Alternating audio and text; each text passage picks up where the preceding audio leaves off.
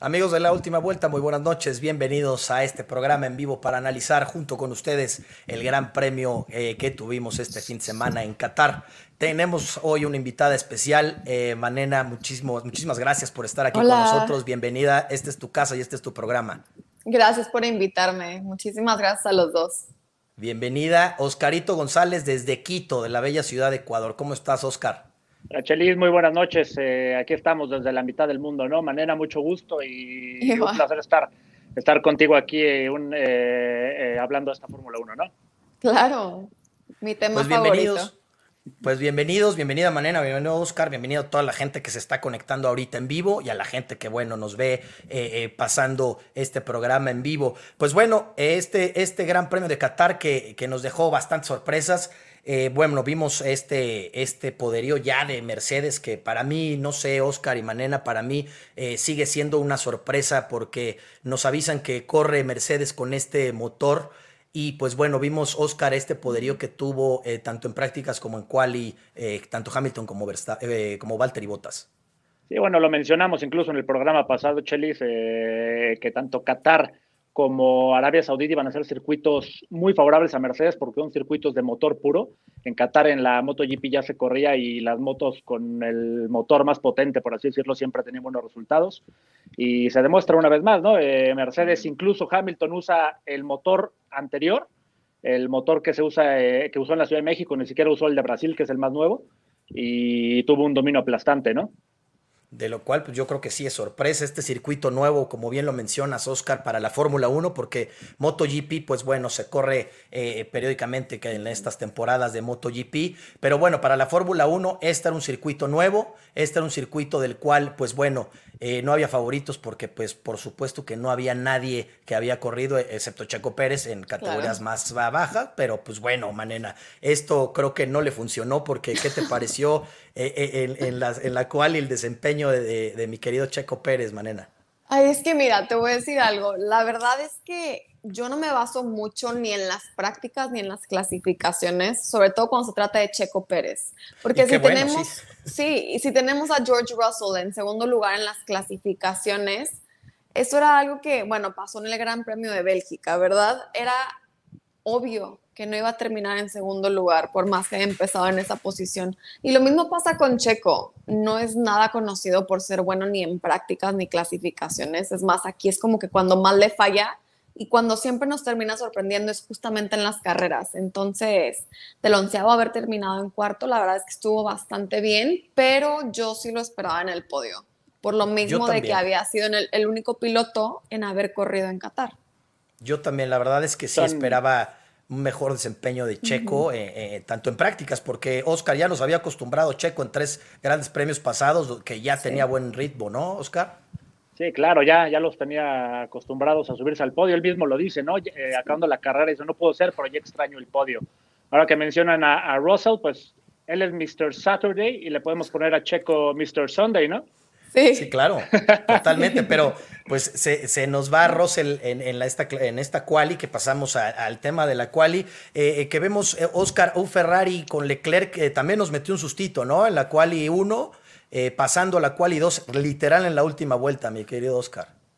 Sí, bueno, Leclerc un poco complicado durante las clasificaciones, en la 1 apenas entra, en quali 2 queda fuera. Este, y bueno, el otro que también tenemos que mencionar nuevamente es Daniel Richardo, ¿no? que sigue sin rendir en, ese McLaren. Creo que McLaren va a perder, eh, bueno, si pierde el tercer lugar de constructores es culpa del australiano. Lando Norris ha estado, aunque un poco apagado últimamente, ha hecho su, chamba, ¿no? Y Daniel Richardo bastante atrás, a pesar de que los, desde los más queridos en la, en la parrilla, creo que este año lo está haciendo un poco mal. en, en, la cual y dos, pues bueno, Verstappen, Botas, algo, algo que se tiene que mencionar es que estos tres pilotos sumamente pegados, la verdad es que sus tiempos eran prácticamente idénticos, eh, pero bueno, pasamos a, esta cual y dos, donde pues para mí eh, fue una pesadilla manena porque eh, Checo Pérez no pasa. ¿Qué te digo? No, no me sorprende, la verdad. No me sorprende, pero... Ni a mí. o sea, ahora, son dos contra uno. ¿Dónde están todos? Acabamos de decir, Checo Pérez es Mr. Sunday. Yo él nunca espero que quede en los top 3 en ninguna clasificación. Para mí eso de que en México, en la práctica 2, haya quedado en primer lugar, para mí fue sorprendente, la verdad. Yo creo que venía extra motivado ahí la lleva, ahí la lleva en este tema de las cuales yo creo que eh, llevábamos tres eh, circuitos donde ya lo veíamos un poquito mejor, pero bueno, pasa esto que mencionas, Manena, muy bien, porque sí, la verdad es que Checo no, no se caracteriza por ser eh, muy buen cronometrista, como lo dice aquí mi querido Oscar, esa palabra me gusta mucho, cómo lo define a, Checo Pérez en prácticas y en, y en, y en quali, pero pues bueno, así es otro que no pasa, ya lo mencionas, mi querido Oscar, es Richardo, que también para mí eso tampoco es sorpresa porque es una temporada para el olvido de Daniel Richardo, Manena, porque sí, la verdad, si McLaren pierde ese tercer lugar de constructores que es importantísimo para Brown, va a ser por Daniel Richardo y por supuesto también por Lando Norris, que aquí Oscar me lo apapacha mucho, pero también Lando Norris tiene bastante. Es mi pollo, es mi pollo. No, es que te voy a decir lo que yo pienso de cada uno. O sea, Lando Norris para mí él ha sido la revelación de este año, ¿no? Y la cosa aquí es que Lando Norris fue de los pocos pilotos que permaneció en el mismo carro del año pasado. Entonces yo siento que por eso tuvo como más probabilidades de quedar en lugares arriba al principio de la temporada. Pero en el momento en que los de Mercedes empezaron a acoplar a su carro nuevo, que todos los pilotos en equipos nuevos igual se empezaron a acoplar, aquí fue cuando empezamos a ver a Lando Norris no decaer, sino simplemente formar parte de la posición donde debería estar, por así decirlo. Cuanto a Daniel Richardo, esa victoria en Monza, la verdad es que fue pura suerte, porque es verdad que no ha tenido una temporada nada brillante y es algo que a mí me sorprende, porque si ustedes se fijan, hasta sus metas están cambiando. Antes él siempre decía que no se iba a retirar de la Fórmula 1 hasta ganar mínimo un campeonato yo creo que ya ni él se lo cree. O sea, ahora su meta dice que es llegar a un gran premio con un Honey Badger de verdad antes de retirarse. O sea, yo no sé si él ya nos está dando indirectas de que dos, tres años más y se va de la Fórmula 1. Y, ahí viene, y ahí viene nuestro paisano, como de que no, ahí viene Patito Howard, pues bueno, tocando la puerta de McLaren. Y qué bueno que le esté yendo mal a Richardo, ¿eh? porque esa puerta se ve más grande, Oscar.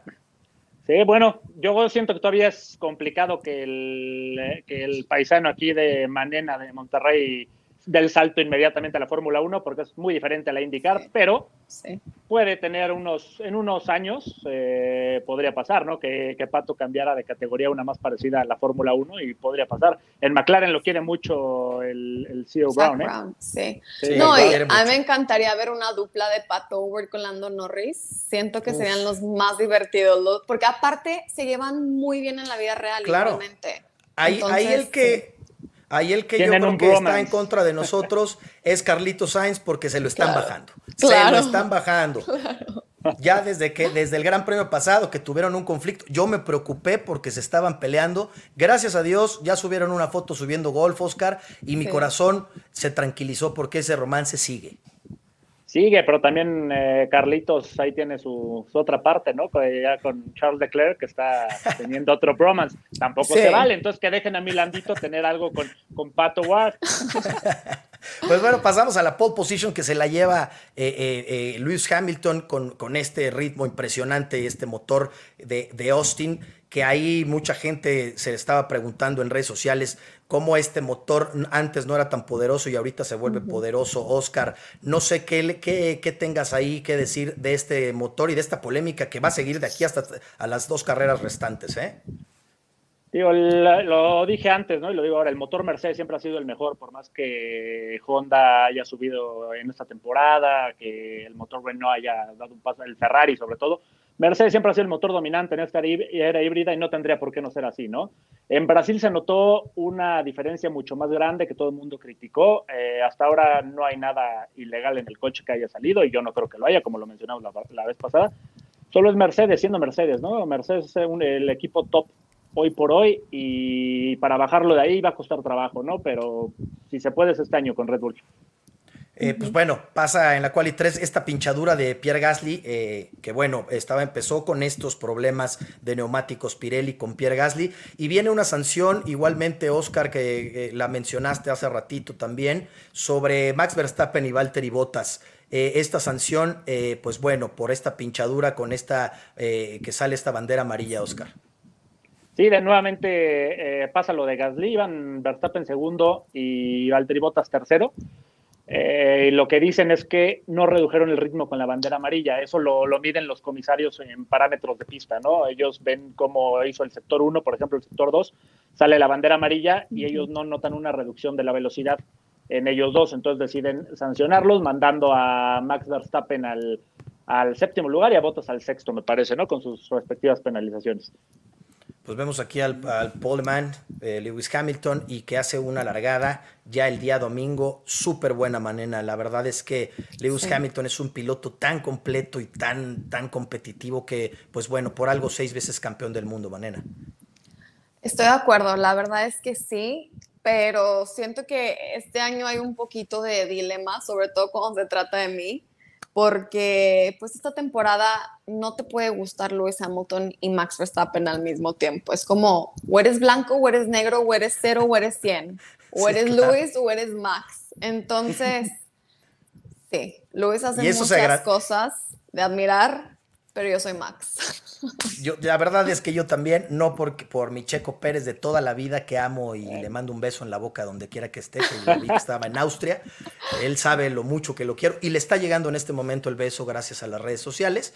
Pero eh, la verdad es que yo también soy de Max. Déjame decirte que Lewis Hamilton todos, también. ¿no? Yo, creo, que todos. La verdad es que Hamilton se echó demasiados enemigos encima por, yo creo, este comportamiento tan polémico que tiene Manena durante esta temporada. No, no lo habíamos visto así.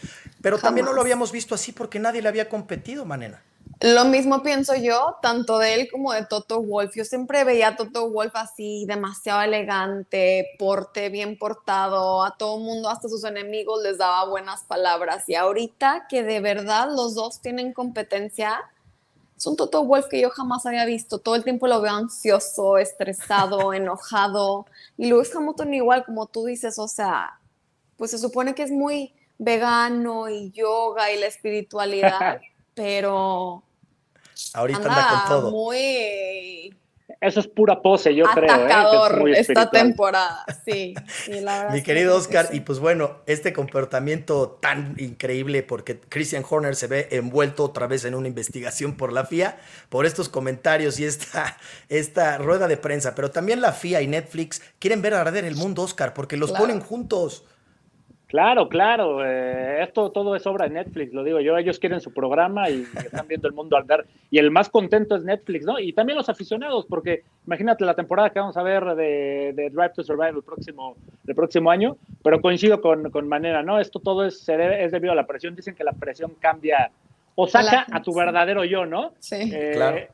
Hamilton no había tenido esta presión desde Nico Rosberg, pero lo habíamos visto antes, ¿no? Cuando, cuando, estuvo, cuando Nico es campeón, también tuvo otra actitud diferente. Con Fernando Alonso, con mi príncipe de Asturias en McLaren, lo que pasó, ¿no? Ese es el verdadero yo de, de, Hamilton y creo que, bueno, hoy por hoy, no tanto por Hamilton, pero la, los fanáticos como nosotros de la Fórmula 1 queremos un cambio, ¿no? Por eso creo que todo el mundo está, menos los fanáticos de Luis, todo el mundo está volcado con Max Verstappen. Ojalá se pueda, lo veo un poco complicado ahora, estas últimas dos carreras, pero hay que tener fe. Va a estar buenísima este cierre de, temporada, pero pues bueno, pasamos a la largada que estuvo muy buena y pues le tengo que preguntar, Manena, déjame decirte eh, que Oscar González es, es aloncista. Él, él no le interesan los otros pilotos, él va Alonso, segundo Alonso y tercero Alonso. Entonces ahorita yo no sé cómo lo vamos a aguantar porque aquí desde la largada, mi querido Oscar, date, dale, tú, nárrala por favor. No, bueno, estaba platicando hecho con un paisano de, Checo Pérez, amigo de la última vuelta, Fabián, que le mando un saludo, y le decía, a mí cuando me presente Chelis le voy a decir, hoy no hablamos de Qatar, hoy es un especial de Fernando Alonso, no vamos a hablar de nada más. Pero él me dijo que no podía estar tan sobrado, entonces le hice caso y y bueno, una gran largada, ¿no? Se queda un poco. Luis Hamilton hace una largada perfecta, nadie lo volvió a ver desde ahí, ¿no? Y Alonso sale tercero, se empareja con Gasly e incluso en, en, una cambia el rebase eh, de la izquierda a derecha, que casi se toca con Max, y hace un rebase por fuera impresionante, ¿no? En la, en la segunda curva, se pone segundo desde un principio y él empieza a sacar algo de ritmo a, a Gasly, que Gasly las primeras tres vueltas fue un tapón, ¿no? Como ya lo hemos dicho, que ese francés de repente daba unas de cal y otras de arena. Está vetado, Oscar, está vetado. No quiero escuchar a Pierre Gasly porque odia a Checo Pérez. Entonces aquí en la última vuelta lo vetamos. ¿Cómo que odia a Checo Pérez? No, Pierre Gasly es de mis pilotos favoritos. Lo odia, Manena, no. Es, e, ese, ese francés quiere ese puesto y dice que por qué Checo Pérez está ahí. ¿Cómo? ¿Por qué está ahí? Pues ah, bueno, solo lo odia porque tiene su puesto. Ah, claro. Pero sí lo odia. Yo creo que sí lo odia y yo lo odio también, Manena. Está vetado Pierre Gasly. Es que yo lo amo. Pero bueno, pasamos este gran rebase que mencionas, eh, Oscar, y dice Fernando Alonso que no vio a Max Verstappen. Es imposible que no lo vea, manena. Fernando Alonso siempre dice eso de todos sus choques. O de todos sus roces. o de todos sus roces. Siempre dice que no ve a los pilotos. Siempre. Hasta, hasta la vuelta 5. Ahora, es el 2 contra 1 eh, contra mí, ¿verdad? Ya, ya lo noté. Claro. Esto, esto, es una balanza, Oscar. Esto es una balanza. Eh, tiene que estar todo equilibrado. Pues bueno, en la vuelta 5, Fernando Alonso ya no aguanta, evidentemente por el motor que pues, Max Verstappen eh, tiene en ese monoplaza, que es superior a este motor Alpine, pues qué bueno que tiene Fernando Alonso. Y en la vuelta 5, Oscar no le pone, pero bueno, nada, nada de dificultad a, Max Verstappen. ¿Será que lo quiere ver campeón? Pues ya lo ha dicho varias veces, ¿no? Eh, ha salido a declarar y declaraciones fuertes que no sé si son contra Luis Hamilton o a favor de Max Verstappen o un poco de las dos, y de paso le tira a la FIA, ¿no? Que siempre es él tiene sus favoritos a los pilotos ingleses. Entonces yo creo que mucho tiene que ver de que quiere que ver a Max Verstappen campeón o no quiere ver nuevamente a Luis Hamilton campeón, ¿no? Este, me parece que bien hecho, no le tiene por qué poner resistencia, no es su pelea. Es como eh, eso, y eso hubiera sido al revés, ¿no? Si hubiera sido Hamilton tal vez bien en estas instancias, yo creo que podrías pensar en no, no meterte y dejarlos pelear ellos dos por el 1-2, ¿no? Que si hubiera sido al revés, yo pienso que Fernando le hubiera puesto un poco más caro ese rebase. Ahora, Fernando Alonso, Fernando Alonso sale eh, hace unos par de meses diciendo que, bueno, la relación de Lewis con Lewis Hamilton nunca ha sido la mejor y ahorita pues no es la mejor. Eh, más con las declaraciones que bien mencionas, Oscar, sobre Max Verstappen, que pues bueno, él, él su preferido y lo quiere ver campeón, al igual que Yuki Tsunoda, también él dice que bueno, a él, él quiere ver un motor Honda campeón. Pero Manera pasa en la vuelta 29 este rebase con Checo Pérez, que, que vimos a dos caballeros eh, peleando por esa posición. Vimos a dos grandes pilotos peleando por esa posición con un respeto impresionante y al límite todos, ¿eh? Al límite estos dos grandes pilotos. ¿Cómo viste? Y es que los dos se llevan muy bien también en vida real. Siento que... sí, Fernando Alonso era de los pilotos más felices al saber que Checo Pérez iba a ir a Red Bull y Checo Pérez era de los pilotos más felices al saber que Fernando Alonso iba a volver a la Fórmula 1. Entonces... Claro, y, la verdad es por la hispanidad, ¿no? La hispanidad. Claro, y lo dice Fernando Alonso, lo dijo. Fernando lo ha dicho que tanto Checo como él y Carlos Sainz lo han tenido un poco más difícil que los demás pilotos. Y te lo creo. ser hispanos, ¿no? Yo creo que también. claro, claro, y totalmente de acuerdo, porque tener ahorita un piloto latinoamericano eh, eh, eh, en la Fórmula 1, pues bueno, es un milagro. La verdad, yo lo veo de esa manera, Manena. No sé cómo lo veas tú porque es un milagro que tengamos un piloto latinoamericano en esta época de la Fórmula 1 tan cerrada que tenemos a 400 ingleses y pues bueno, a 400 franceses y a 400... americanos solo había, bueno, eh, latinoamericanos solo había brasileños, ¿no? Normalmente, ¿hace cuánto no habías visto un piloto latinoamericano? Pues desde Pastor Maldonado, me parece, y Juan Pablo Montoya hace muchos años ya. Eh, después ya llegó Checo Pérez y es el que se ha quedado como representante de los latinoamericanos, ¿no? Pero los demás eran todos brasileños. Ahora, Manena, este, este, como bien lo mencionas, esta buena relación, pero bueno, eh, se dieron con todo, ¿eh? La verdad es que pusieron al límite, en esas vueltas la pusieron al límite y hasta a mí me pusieron al límite. Yo estaba mordiendo todo lo que podía morder porque, pues, ver ese rebase, pues, te quedaron al límite, pero mis respetos para estos dos caballeros, Manena. ¿Qué me dices?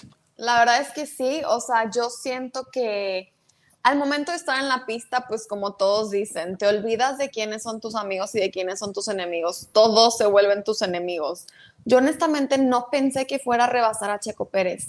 O sea, dije, es que Alpine ha estado bastante sorpresivo esta temporada en el sentido de que ya tuvimos una victoria de Esteban Ocon y ahora tenemos un podio de Fernando Alonso. Iba a ser casi su segundo podio de la temporada. Entonces, en esos circuitos en los que los carros que normalmente no les va bien logran obtener un podio, te lo juro que no entiendo. Son como obras de Dios. O sea, yo no entiendo a qué se deba. Sí, son, sí, sí, realmente, porque son circunstancias, porque Fernando Alonso, por, por circunstancias que se juntaron, se sube al podio, Oscar, ¿eh? no me vayas a regañar, Oscar, pero, pero así es. Esto así es. A Fernando Alonso, por muchísimas circunstancias, por error de estrategia, porque vamos a platicar más adelante en la parada de pits de Checo Pérez, eh, no sé, y esta bandera, este Virtual Safety Car que, que no sé, maldita sea otra vez le pasa a Checo Pérez, eh, Alonso se, queda en el podio y como dice Manena, por bastantes circunstancias, este tipo de, de escuderías logran subirse al podio. Ya le pasó a McLaren, ya le pasó a Alpine y pues bueno, así le ha pasado a Pierre Gasly, así le ha pasado a bastantes pilotos que también, pues bueno, 13 pilotos, eh, Oscar, este dato es muy bueno y es muy importante, 13 pilotos en el podio en esta temporada también habla de lo bueno que está esta, esta temporada, Oscar.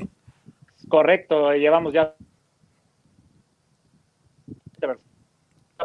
Tiene, tiene ahí un errorcito, pero bueno. Checo Pérez, Norris, Sainz, Vettel, Gasly, Leclerc. Ahí estás de regreso, Oscar. Sí. Ahí estás. Ya. Ah, te estaba mencionando a George Russell. Hamilton, Bottas, Pérez. Correcto, Norris, eh, Sainz, Vettel, Russell, Gasly, Leclerc, Ocon, Richardo y ahora Fernandito Alonso. Ese, de Russell es de chocolate, yo no sé qué me dicen. Ahorita ahí está Galaviz viéndonos a ver qué nos comenta. Porque ese es de chocolate, manena. Ese, ese, ese, podio se lo regalaron y lo festejó. Nada más porque se, hubiera, corrió. Así como se hubiera rebasado a Hamilton en la última vuelta, lo festejó de esa manera, manena, porque es de chocolate. Pero.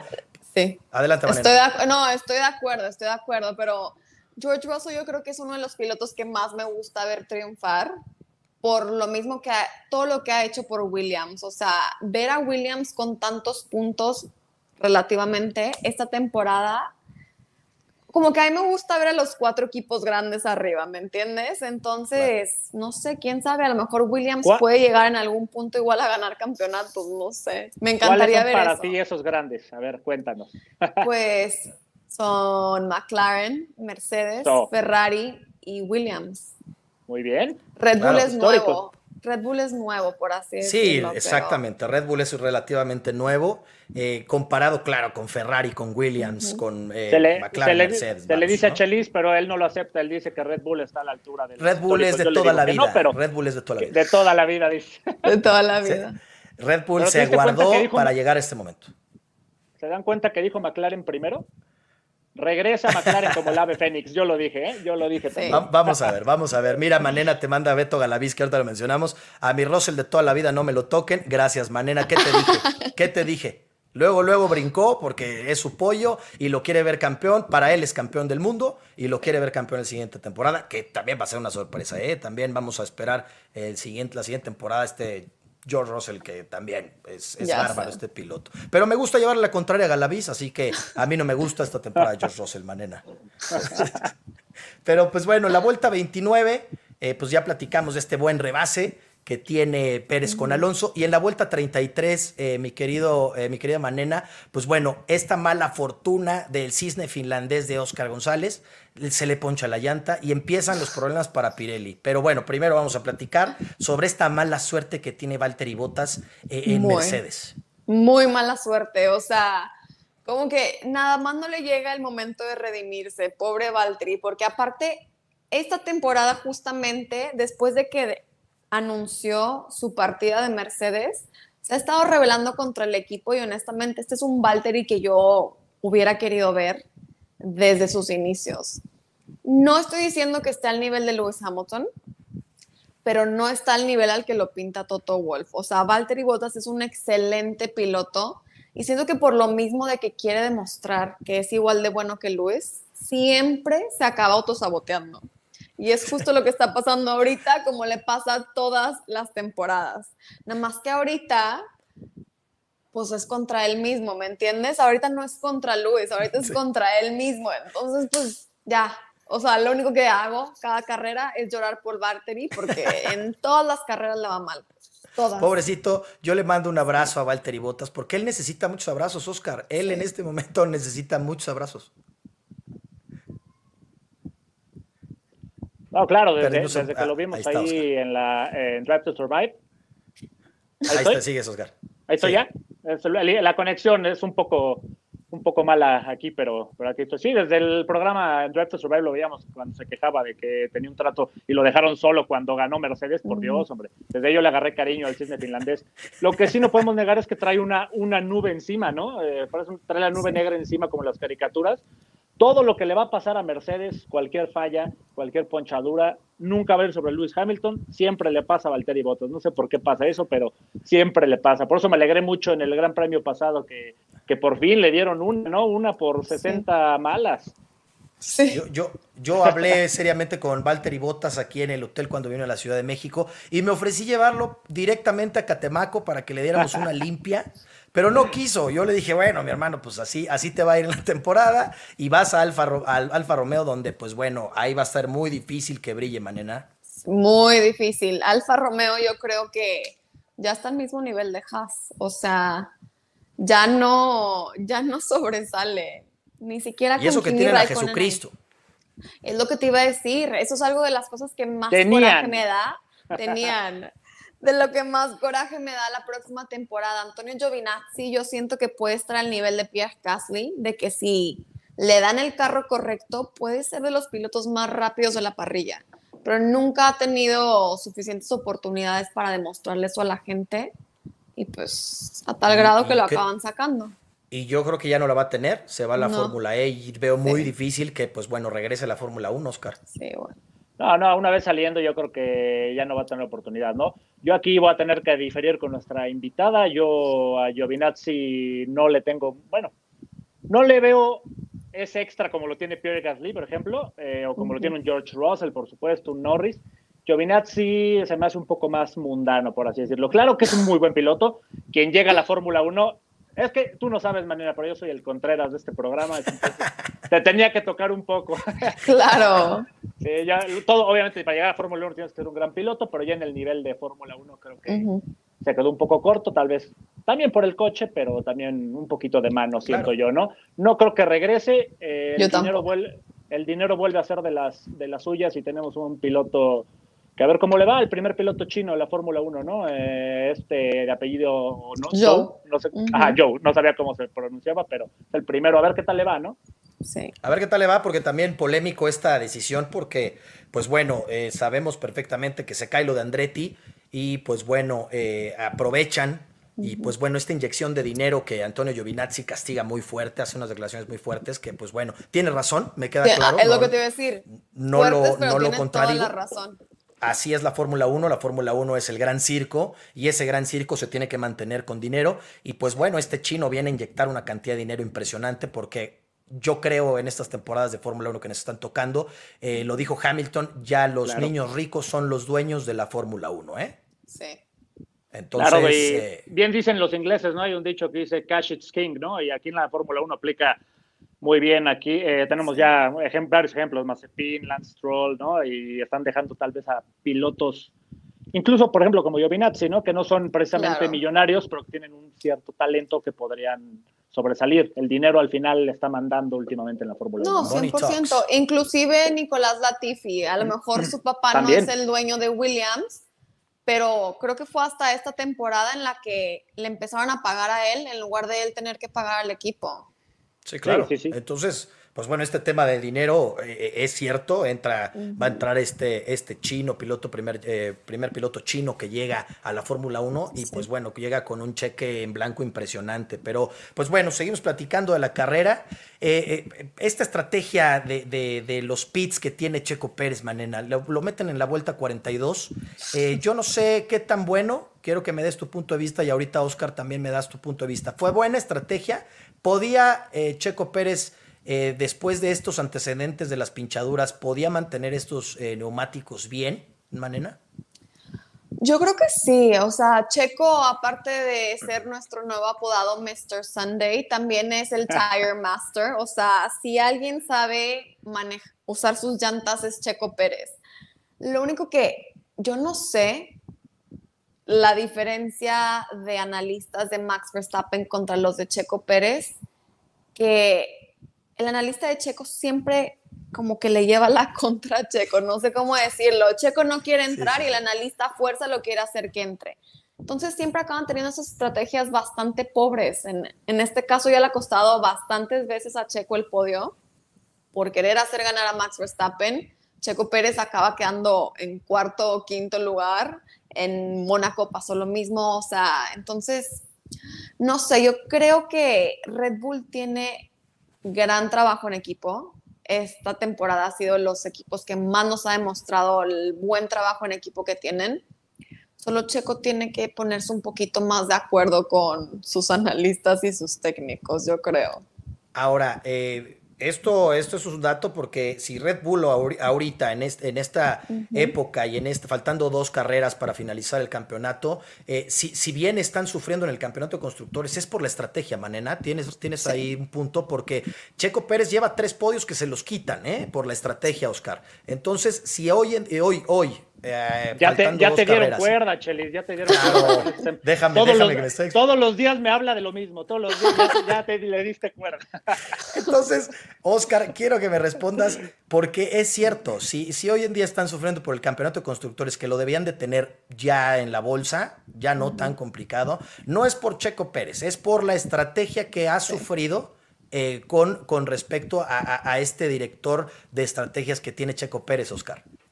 Sí, ha, tenido algunos problemas, ¿no? Eh, precisamente Checo Pérez. Lo que hablábamos de Walter y Botas con su nubecita parece que también le salpica un poco a Checo Pérez, porque todo lo malo que puede pasar en Red Bull le va a pasar a él y no a Max Verstappen, o le ha pasado a él y no a Max Verstappen, ¿no? Paradas de 8 segundos que dices, Dios santo, ¿cómo puede ser? Y Max paró en 2.1, ¿no?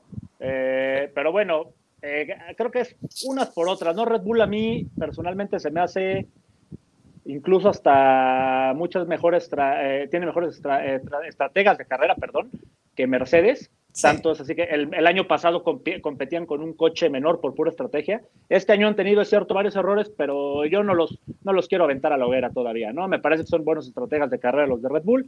Todos cometemos errores, le han tocado a, a tu checo de toda la vida y y ni hablar, ¿no? Son cosas que pasan en, el deporte motor. Pero bueno, Manena, sale, sale Checo Pérez de esta entrada pizza en séptimo lugar. Y pues bueno, eh, hace un carrerón, eh, rebasando, eh, pues bueno, para llegar a la cuarta posición y recordar que salió en onceava, en posición. Entonces, para mí lo que hace Checo Pérez es igual, como lo dijo Beto Galaviz en el Gran Premio pasado, es eh, una carrera para mí de, de, 10, no el fin de semana. El domingo para mí es, una, es un día cerrado con estrellita y con sellito de abejita trabajadora, pero este, para mí es una carrera perfecta la casa de Checo Pérez porque de séptimo llegar a cuarto y en una de esas, si no era por el Virtual Safety Car, eh, pues yo creo que rebasaba Alonso Manena. Como tú bien dijiste al principio del programa, Checo tiene una suerte para el Virtual Safety Car, pero verdaderamente mala. O sea, y es que Checo tampoco es bueno en las arrancadas, entonces siento que ese también es otro problema que tiene por ahí. Pero fíjate que siento que Qatar no ha sido mi carrera favorita ni de mis favoritas de la temporada, pero hubieron varios pilotos que tuvieron trabajos bastante excepcionales me da gusto que Fernando Alonso se haya llevado el Driver of the Day, pero Checo, Lewis Hamilton, inclusive Max Verstappen, o sea, hubieron varios pilotos que yo también les daba ahí una estrellita por su excelente manejo, la verdad. Claro, totalmente de acuerdo. Y para mí 17, creo que fueron 17 o 14 rebases los que hace Checo Pérez en, en, este circuito. No es fácil, eh, para aparte en este circuito tan complicado, tan rápido aparte, porque es un circuito muy rápido. Y, pues bueno, vimos las batallas que se aventó Checo eh, en esta batalla con Esteban Ocon, mi querido Oscar. También, qué bárbaro, ¿eh? Buena, buena batalla. Bueno, para mí Ocon no metió ni las manos, mi hermano. se escucha, se la complicó. Cuando paran, ah, bueno, hablando de la estrategia de Red Bull de dos paradas, creo que es el único, que, el único equipo que le hace caso a Pirelli, porque Pirelli en un momento le dijo, eh, esta carrera es a dos paradas, las, las, llantas duran tanto, tanto y tanto, ¿no? O sea, les dio los números de vueltas. Y todos los equipos dijeron como que, pues, lo que tú digas, mi hermano, pero yo, yo voy a hacer mi propia estrategia. Red Bull es el único que creo que les hace caso. Y bueno, Lewis Hamilton, ¿no? Que al ver que para Max Verstappen y tiene una ventaja gigante, vuelve a parar. Entonces, pero yo creo que Hamilton no tenía esa estrategia. Red Bull hace esa segunda parada que de nuevamente, a ver, Verstappen no le afecta tanto a Checo, lo manda por segunda vez al tráfico, ¿no? Y eso lo hizo perder muchos segundos ya cuando iba tercero adelante Fernando Alonso. Obviamente Alonso no lo iba a alcanzar en ningún momento con el Alpine. Eh, eso fue, yo, yo, yo le mandé un, beso a Christian Horner por esa estrategia, ¿no? Que lo mandó hacia atrás. Y coincido, creo que el Virtual Safety Car salva el podio para Fernando Alonso. No iba a poder aguantar a Checo Pérez con llantas nuevas, ni mucho menos, ¿no? Ocon le dijeron que defendiera como un león. Y para mí fue un, un gatito pequeño, no, era no un perro, las manos. Era un perro disfrazado de león, mi querido Oscar Es correcto. A mí Ocon no me cae muy, muy bien y con, lo que vi hoy dije menos. Tenías que defender a tu compañero de equipo. Pero ¿qué puede hacer con ese motor, Manena? También, ¿qué, ¿qué, podía hacer? No podía hacer mucho, ¿eh? Estoy de acuerdo. Es Alpine. La verdad es que no tenía, no tenía mucho. Sí, como ya mencionaron, Alpine es el equipo, se podría decir, más gitano, ¿no? de la Fórmula 1. No sabes qué va a pasar cada fin de semana. Yo esta temporada me he cansado de decir, ah, este año va, en este circuito van a ir bien porque el año pasado el Renault iba bien con poca carga aerodinámica y se van ulti, y no pasan a Q ni la Q2, ¿no? Y donde pienso que no van a hacer nada, de repente aparece la. Victoria. Exactamente, exactamente, ya lo mencionaba Manena hace tiempo. No sabes qué va a pasar con Alpine, ya me cansé de pronosticarlos, nada más voy a disfrutar al príncipe de Asturias. Ahora, así como ven, Alpine le está ganando Alfa Tauri, que es su rival a vencer, ¿eh? Entonces, no, no le ha ido tan mal, ahí está, tiene sus destellos también, porque, pues bueno, tener a Fernando Alonso evidentemente es una ventaja, ¿no? Lo, dice, lo dijo Alan Prost. Eh, hoy en día, no sé, ahí, Oscar se va a engrandecer porque dice Alan Prost que, que hoy en día es el, mejor piloto que hay en la parrilla. ¿Qué piensas de esto, Manena? Pégale, Oscar, pégale, pégale, pégale, Oscar. A, mí, a, mí, ¿por qué? Lo dijo Alan Prost. no, la verdad es que ni cerca siento que Alonso ha estado mejorando en una que otra carrera, pero volvemos a lo mismo, o sea, todo circunstancial, ¿no? Esas carreras que les ha ido muy bien a Alonso o a Esteban Ocon, no significa que en las siguientes carreras les vaya a ir, vaya a ir igual de bien. Un equipo que se me ha hecho bastante consistente esta temporada ha sido Ferrari, la verdad. Pero en el caso de Fernando Alonso, desde que regresó a la Fórmula 1, yo nunca sentí que su propósito era llevarse podios o victorias o volverse campeón mundial. Que si se yo lo lleva de encuentro en el camino es un plus, ¿verdad? Pero yo siento que él justamente vino a hacer un trabajo en el carro de Alpine. O sea, yo no le doy más de dos años en la Fórmula 1. Yo creo que va a ser como el ingeniero de Alpine para mejorar el carro y que Alpine pueda eventualmente regresar a la cima otra vez. Entonces. Y, yo me imagino también, a colación de lo que tú dices, Marena, pues obviamente. El plan, hay que seguir el plan, así lo dice Fernando Alonso. El plan no es esta temporada, es la que viene. Y por eso, yo creo que por eso, evidentemente, Alan Prost lo, lo, quiso en, en esta escudería, porque eh, la experiencia que tiene Fernando Alonso, ser dos veces campeón del mundo, evidentemente en la siguiente temporada, pues eh, ya que ya están trabajando en el nuevo monoplaza, yo creo que todo lo que puede aportar eh, Fernando Alonso es, impresionante. Y ahora, es que es de los mejores ingenieros, inclusive es mejor que varios de los ingenieros. Claro, y trabaja a la par con todos. Entonces, yo creo que el plan, como bien lo menciona Oscar, vamos a ver la siguiente temporada. Ya se está adelantando mi querido Oscar, pero pues vamos a ver qué, qué, pasa. Latifi también tiene una pinchadura, el cual aquí ya fue preocupante porque Pirelli, eh, ya todo el mundo volvió a ver a Pirelli, ¿no? Y Pirelli, eh, pues bueno, eh, ellos, ellos dicen que, que, pues le echa la culpa al, circuito realmente porque... Honestamente yo igual, ¿eh?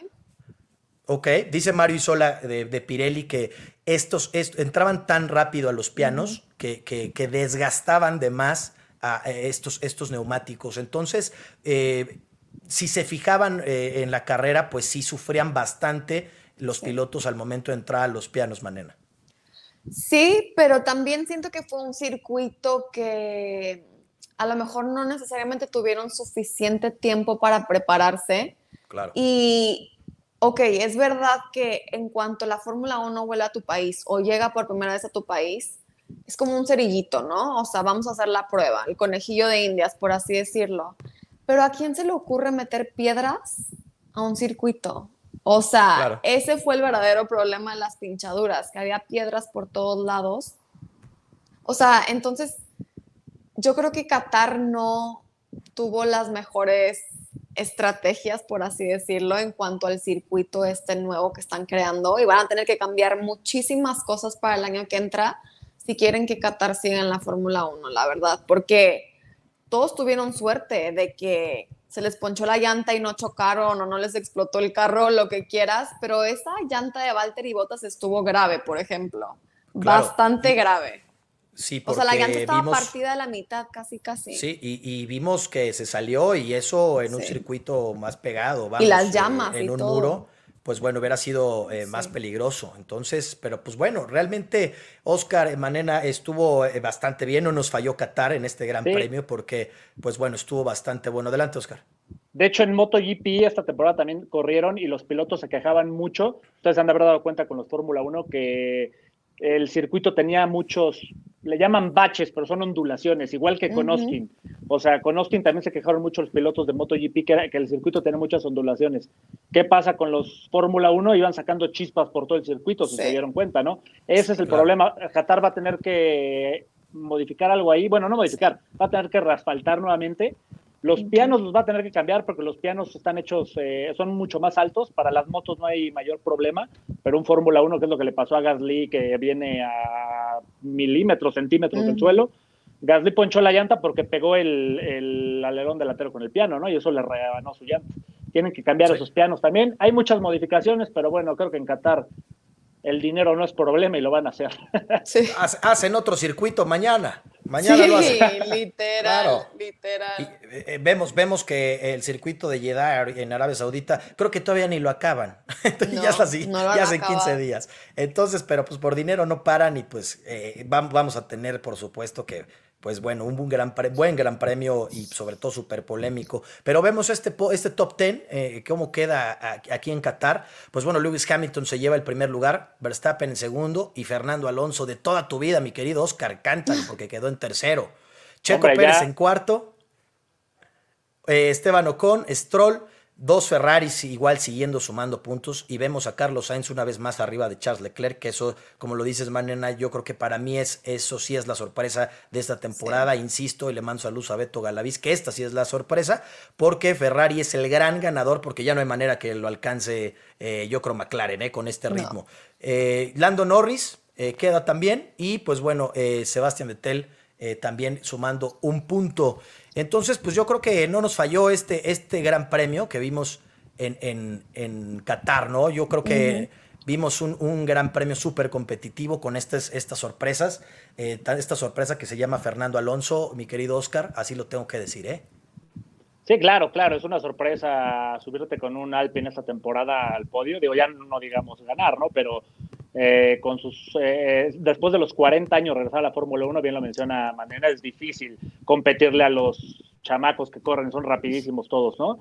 Eh, pero bueno, la ilusión es lo último que, voy a perder y hoy, y hoy la está reforzando con este podio. Qatar no era de mis favoritos tampoco, pero tiene que serlo, ¿no? Se subió mi Fernando después de siete años. y mira, piloto del día, ¿qué te digo? Esta, esta foto, seguro lloraste, seguro soñaste con Fernando Alonso, seguro esta foto la vas a imprimir porque, pues bueno, para ti Fernando Alonso ya cumplió, Oscar. Dormí con mi casco de Renault de 2005 ahí abrazados. pues mira, mencionamos aquí el, campeonato de pilotos que también súper cerrado, Manena, 351.5, Verstappen, Hamilton 343.5, Valtteri Bottas 203, eh, Checo Pérez 190, ya se le está acercando a Valtteri Bottas que no sumó, entonces aquí esto es importante. Eh, Lando Norris ya cada vez más separado de Checo Pérez con 153, Leclerc 142, Sainz 145.5 y Richard 105. Pierre Gasly 92 y Fernando Alonso sumando puntos importantes también. Vemos el campeonato de, constructores, que también esto se va a poner bueno y como dice Galaviz Manena, aquí está el billete, aquí está la lana. Eh, Mercedes 146.5, mira nada más Red Bull 141.5. 297, el, el, el, ganador para mí de, de, este campeonato, me estoy adelantando porque sé que Ferrari va a mantener ese tercer lugar con 297.5, McLaren 258, Alpine 127. Y esto es lo que les comentaba, eh, este, este duelo entre Alpine y Alfa Tauri, que también se, están, se lo está llevando Alpine. Aston Martin 77, Williams 23, Alfa Romeo con 11 y Haas con 0, pero que pues pues bueno, sabemos estas dificultades que tiene Haas y eh, pues bueno, Nikita Mazepin es una de esas dificultades. Alpin no puede Al contrario, tengo que, tengo que refutarte ahí, Nikita Mazepin, estas últimas carreras ha sido bastante revelador, ¿eh? O sea, en México estuvo durante gran parte en onceavo lugar, que bueno, se acabó en los últimos, ya es otra cosa. Pero el punto es que igual en hace dos carreras, en Brasil estuvo en catorceavo lugar, o sea, son posiciones donde yo jamás me hubiera esperado ver a Nikita Mazepin esta temporada tiene la vuelta rápida. Imagina, tiene una vuelta rápida. tiene una vuelta rápida. Yo creo que, Manena, como lo vio ese día que se bajó llorando de frustración, ya le tocó su corazoncito y por eso lo apoya, ¿no? A Nikita Mazepin. también, me, también sentí yo un poco de, dije, bueno, pobre, pobrecito niño, vamos a, ya hay que dejar de tirarle toda la temporada tirándole a Mazepin y ya, ya estuvo. Toda la temporada. Yo también lo, yo también lo amo porque estuvimos en la conferencia de prensa ahí con Haas y pues bueno, ahí tuvimos la oportunidad de preguntarle nos, contestó Mick, pero pues también Nikita le mandamos un gran saludo junto con Gunther, porque pues polémicos estos tres pilotos, ¿no? Uno por ser el hijo del Kaiser, otro por polémico y pues Gunther pues siempre va a ser el eterno polémico de los directores de, de, escuderías. Pero pues bueno, mi querido Oscar, ¿qué necesita Max Verstappen para coronarse en Jeddah? Bueno, aquí tenemos una, bueno, les voy a leer una serie de, de supuestos, por así decirlo, que de una vez les adelanto a todos, no va a pasar. Max Verstappen no creo que sea campeón en, en Jeddah, a menos que haya sí en Abu Dhabi. esperemos que sí, esperemos que sí. a menos, o a menos que la suerte de botas se le pase ahora a Hamilton, ¿no? Que recemos porque ese motor revienta, no sé. Pero bueno, eh, si Verstappen queda primero y con la vuelta rápida, Hamilton tiene que quedar sexto o menor. Si queda primero sin vuelta rápida, séptimo o menor. Si queda segundo Max Verstappen con la vuelta rápida de carrera, décimo, décimo tiene que quedar Lewis Hamilton o abajo. Y si Verstappen queda segundo sin vuelta rápida, Hamilton no debe de puntuar. O sea, quedar onceavo, doce, no debe tener ningún punto, ¿no? Situaciones muy complicadas todavía. Son pocos puntos los que se llevan y yo solo espero que queden uno, dos y Max Verstappen llegue con tres puntos de diferencia eh, a, Abu, Dhabi, ¿no? Como dice Manena. Si llega Hamilton arriba, va a ser difícil. Como bien lo menciona Manena, eh, eh, muy, muy difícil, pero Mercedes amenaza, mi querida Manena y Oscar, que van a sacar el motor cohete. Ese motor cohete que vimos en Sao Paulo, este motor de avión, que pues bueno, Manena está amenazando Mercedes con sacarlo en Jeddah. ¿Qué me dices? Ay, no. Todo mal. Todo mal. Esperemos yo, Es que ya no sé ni qué pensar, o sea, es que la FIA favorece tanto a Luis Hamilton que obviamente, a ver, si en el 2019 dijeron que el carro de Racing Point no era el Mercedes del año pasado, ¿cómo crees que no van a favorecer a Luis Hamilton con un motor extra turbo? O sea, yo no estoy diciendo que el motor sí sea ilegal, pero no tiene sentido que todos los motores eran relativamente mejores que su segundo cambio y este, o sea, va este volado, va volado. Ahora, ahora yo, yo tocando este tema, yo lo veo en esta temporada. El motor eh, eh, en Austin, por ejemplo, o, en los grandes premios, en el de México, en, el en los grandes premios de esta, después del, del receso de verano no era el mismo que, vimos hoy, ¿eh? que vimos ayer en Qatar, ¿eh? y, fue muy superior. Entonces, yo no sé ahí que también la FIA que tenga que estar haciendo, y Mercedes que estén haciendo, porque los ingenieros, no sé, Oscar, eh, qué estén haciendo, porque no nos lo van a decir y no se lo van a decir a nadie. Aparte que coincidencia que ya le cambiaron a Valtteri Bottas el motor como cuatro o cinco veces y no llegan ni a la mitad de potencia de este nuevo de Lewis Hamilton ahí pues ser inglés, yo creo, ¿no, Oscar? Es, es la ventaja. Es lo que dicen, ¿no? Es lo que dicen todos, eh, empezando por Fernando Alonso, que tiene una guerra contra la FIA y su preferencia británica, ¿no? Que lleva meses. Y cada que puede, le, preguntan algo de Alonso, ¿cómo te fue la carrera? Bien, pero, pero la FIA robó más, ¿no? Algo así. sí, totalmente de acuerdo. Él trae una guerra personal. Los odia, los odia por completo. Y yo creo que mucha gente también yo pienso que lo está haciendo para que no haya tanto, por así decirlo, favoritismo y que tanta presión no vaya hacia Max Verstappen, ¿no? Y que en una de esas nos dé la alegría a todos de bajar del trono a los ingleses y al siete veces por favor. Luis Hamilton. Sería una maravilla.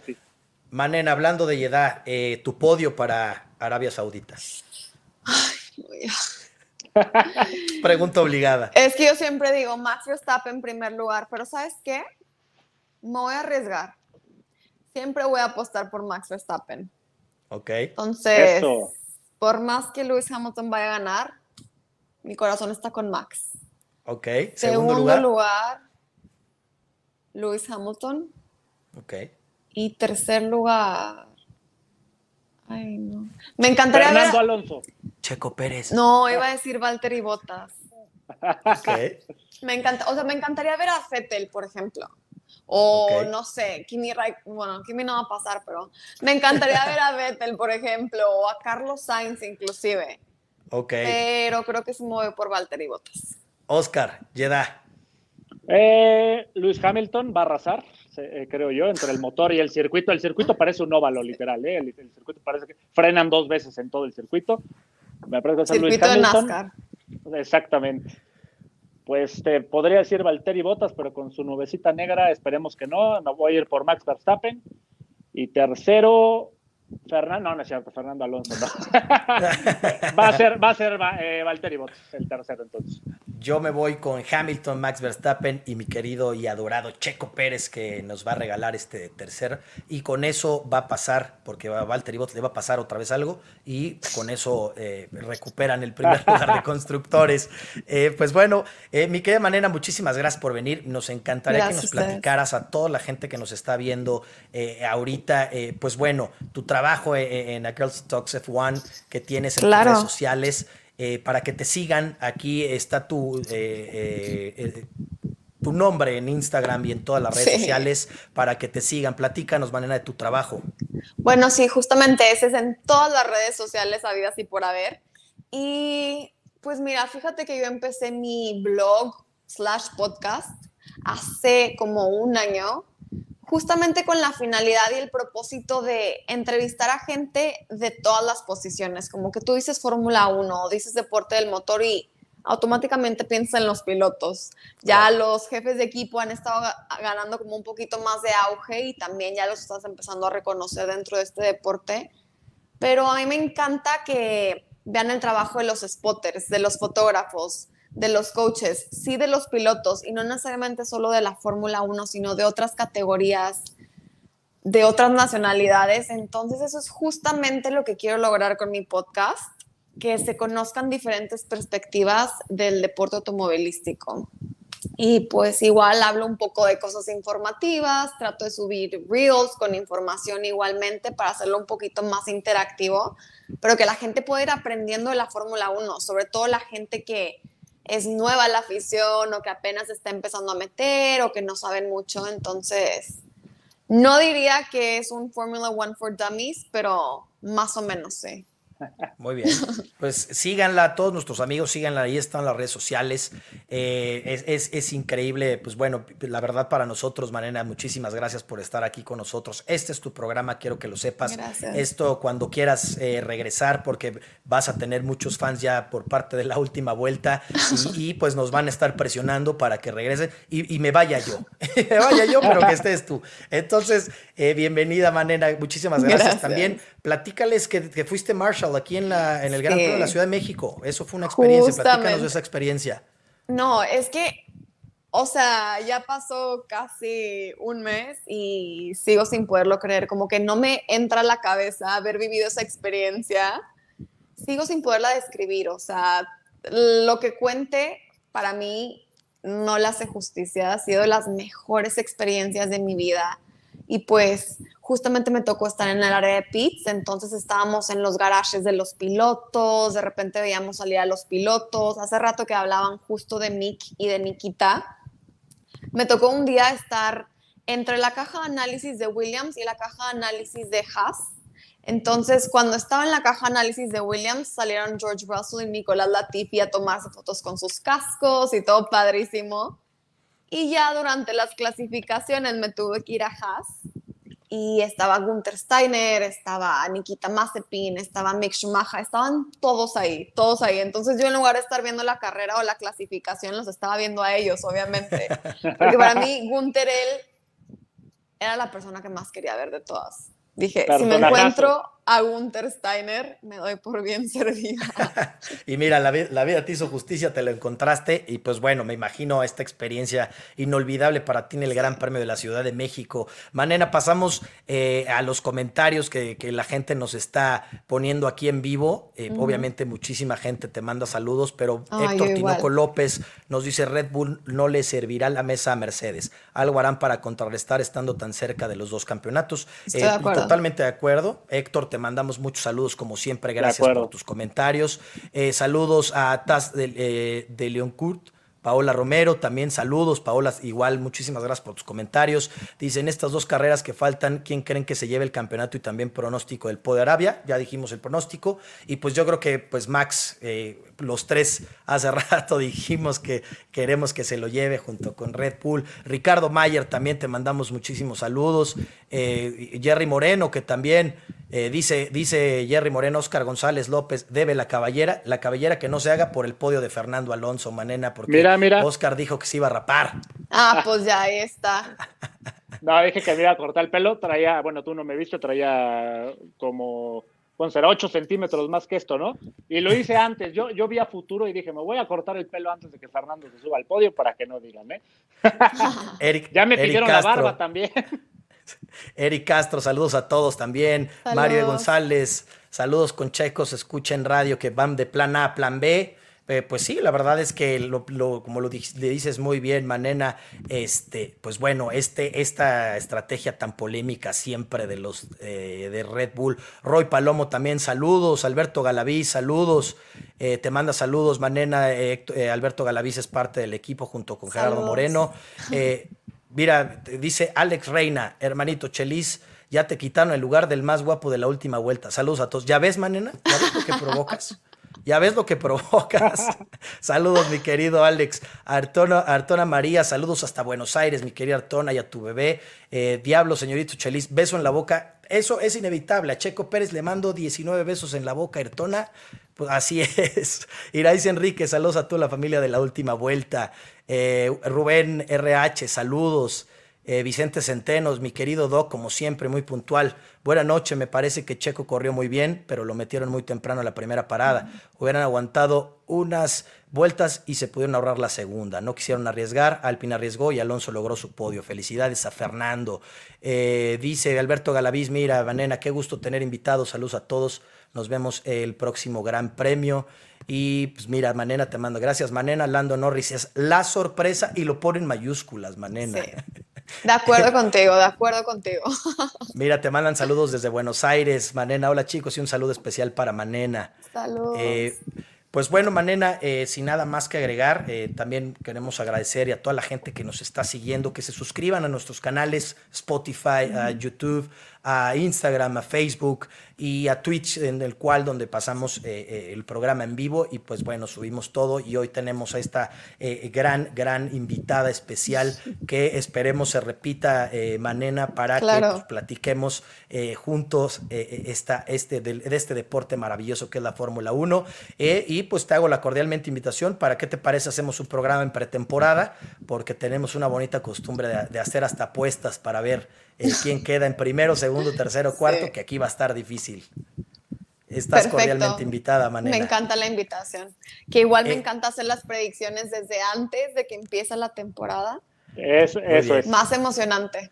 Claro, porque aquí, aquí los vamos a leer acabando la temporada, vamos a hacer un programa de, de todo el análisis de primero del primer semestre y después del segundo semestre de la Fórmula 1, posterior al el, de verano, pero pues bueno, eh, Manena, muchísimas gracias de nuevo. Oscar González desde Quito, saludos a todos nuestros amigos de Ecuador, eh, ahí en Quito. Gracias, Oscar. Manena, te agradezco muchísimo el haber estado aquí con nosotros.